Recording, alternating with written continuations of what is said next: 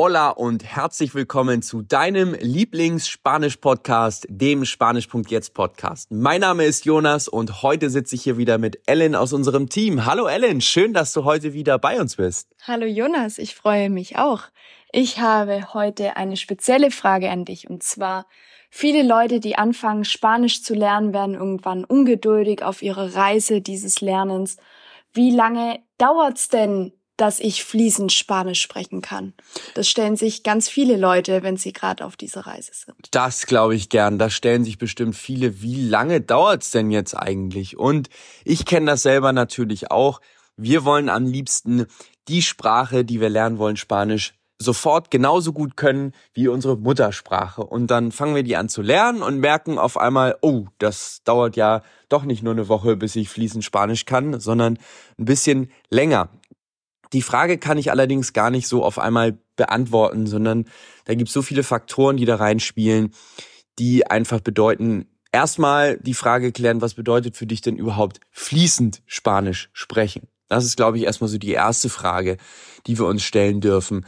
Bedeutet das für dich, dass du sprichst wie ein Muttersprachler? Bedeutet das für dich, dass du dich, dass du sagen kannst, was du möchtest, dich einigermaßen ausdrücken kannst, dass du dich im Alltag gut bewegen kannst? Bedeutet für dich fließend sprechen, dass du an philosophischen oder politischen Diskussionen teilnehmen kannst, dass du alte poetische Texte lesen kannst. Also da gibt's, du merkst schon, da gibt es so viele Stufen, die wir haben können, was fließend sprechen überhaupt bedeutet oder dass du akzentfrei Spanisch sprichst. Das ist ja auch nochmal ein Ding. Ja, das ist erstmal Punkt eins, was du vielleicht erstmal für dich klären darfst, wenn du sagst, fließend Spanisch sprechen, was bedeutet das für dich? Genau. Punkt eins. Punkt zwei ist natürlich, okay, was ist denn überhaupt dein Ziel im Spanisch sprechen? Vielleicht sagst du, naja, fließen bedeutet für mich ohne Akzent an politischen Diskussionen teilnehmen, aber mir reicht das völlig aus, wenn ich im Alltag mich bewegen kann und sagen kann, was ich möchte. Das heißt, dein Ziel ist natürlich wichtig. Punkt zwei, was willst du überhaupt erreichen? Wo willst du überhaupt hin? Das ist natürlich nochmal wichtig.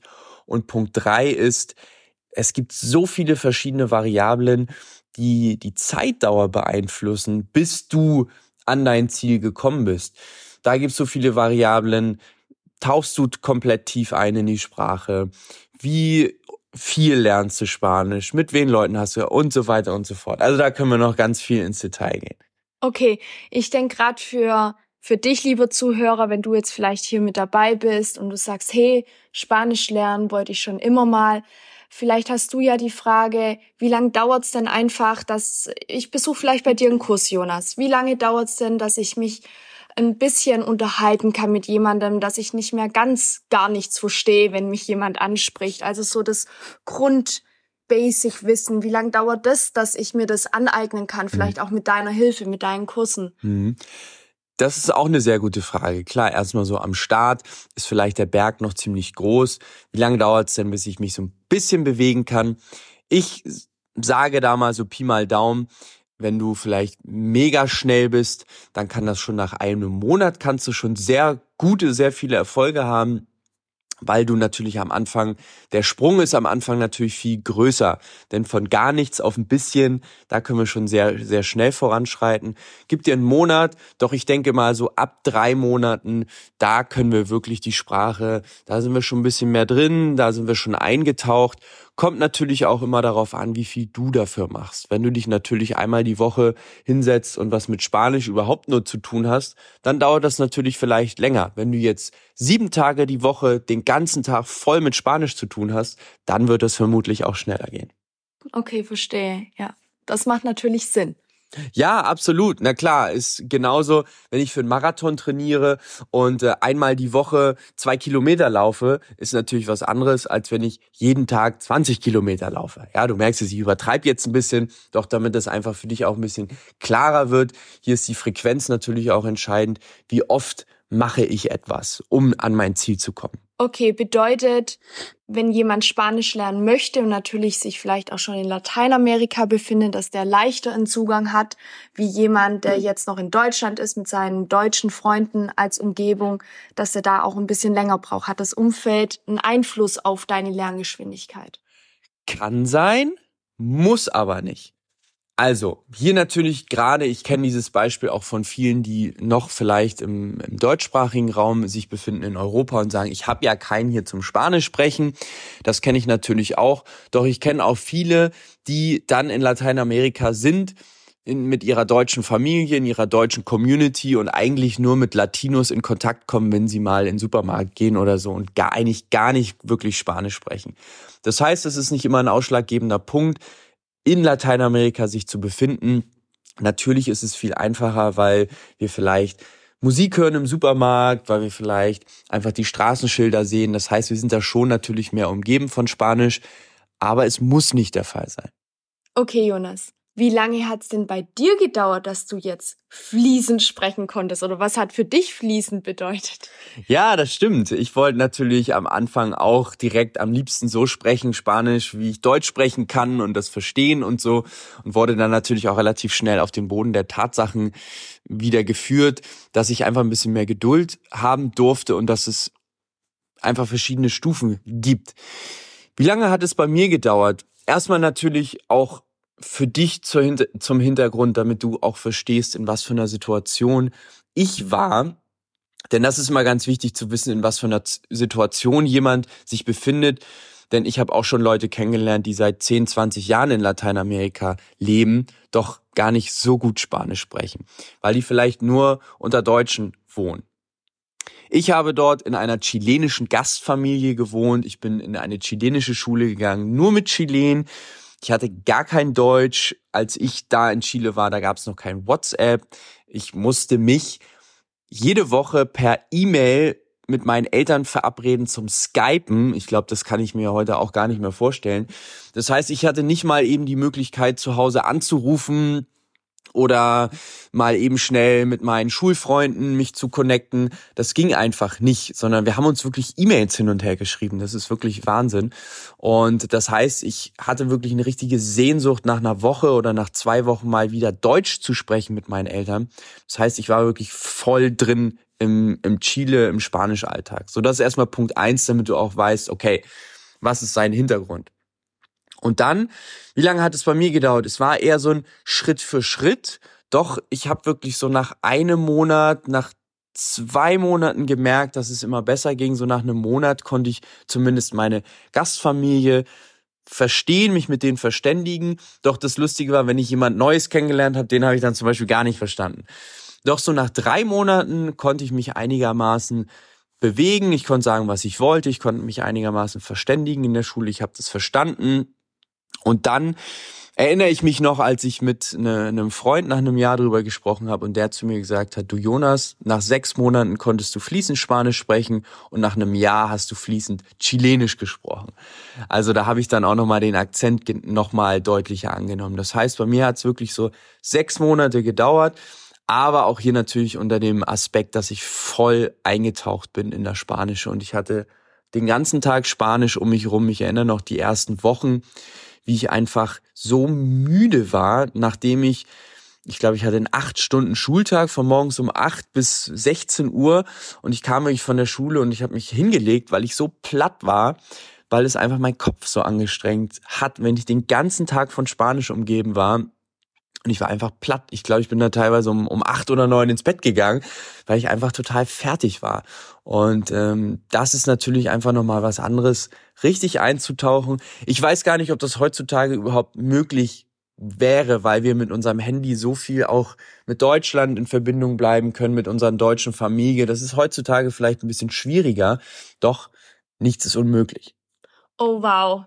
Ähm, gut zu wissen auf jeden Fall mit deiner Story. Das bedeutet, dein Wissen mit der spanischen Sprache ist ja auch nicht zugeflogen, sondern du hast wirklich etwas aktiv dafür gemacht, was jetzt natürlich niemand mehr sieht.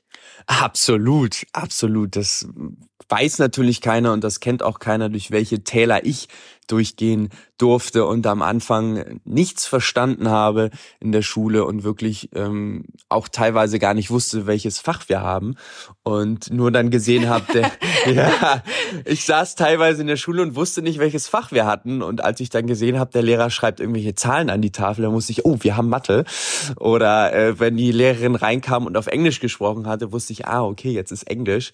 Das heißt, am Anfang war es wirklich schon sehr schwierig, da es natürlich auch noch mal was anderes ist, wenn ich jetzt in der Schule europäisches Schulspanisch beigebracht bekommen habe und dann natürlich chilenisch, also äh, mit chilenischem Akzent.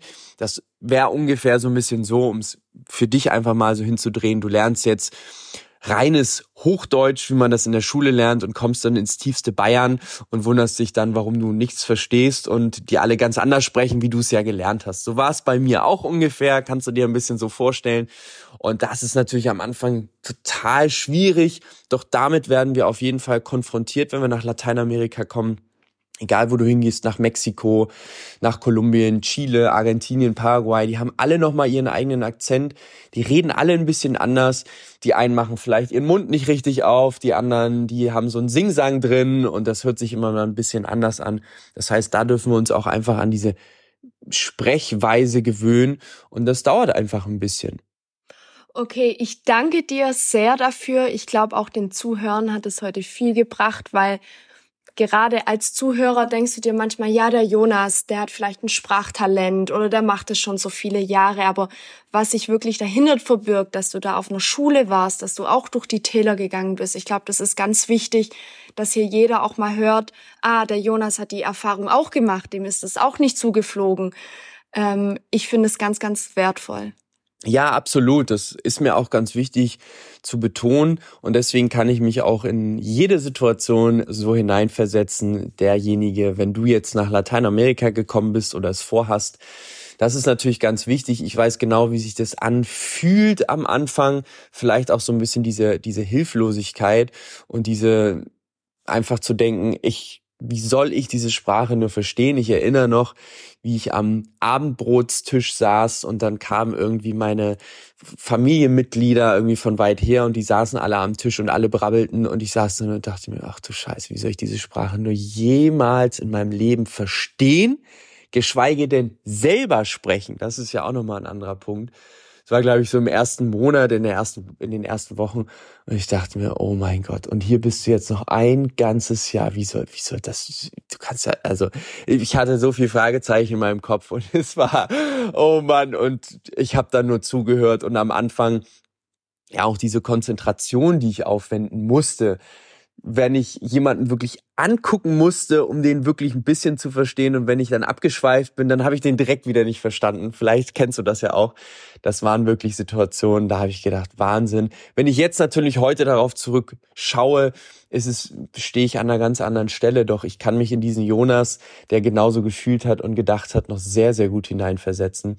Und ich denke, das hilft auch dir einfach, wenn du nicht jemanden hast, der dir das einfach irgendwie vorkaut oder dir sagt, ja, hier lern mal, sondern der dir halt auch einfach sagen kann, durch welche Phasen du gehst, wie sich das anfühlen wird doch, dass sich das alles lohnt, durch die Phasen zu gehen und dass am Ende wirklich der Preis auf dich wartet, so, so sage ich es mal. Ja, das heißt, ähm, so der, der Fleiß, äh, den du halt aufbringen darfst, das lohnt sich einfach sehr. Vielen Dank fürs Teilen, Jonas. Ich danke, ich danke dir sehr, liebe Ellen. Ich danke dir, lieber Zuhörer, sehr fürs Zuhören heute in dieser Podcast-Folge. Ich danke dir sehr für deine Zeit. Ich hoffe auch, dass heute die Podcast-Folge dir zumindest eine Sache näher gebracht hast, die du jetzt hier mitnehmen kannst. Ich freue mich natürlich auch sehr auf deine Bewertung, damit wir auch immer wissen, was dir die Folge gebracht hat. Also, freue dich sehr auf die nächste Folge, freue dich sehr auf die nächsten weiteren Folgen, freue mich auf deine Bewertung. Nos vemos y hasta pronto.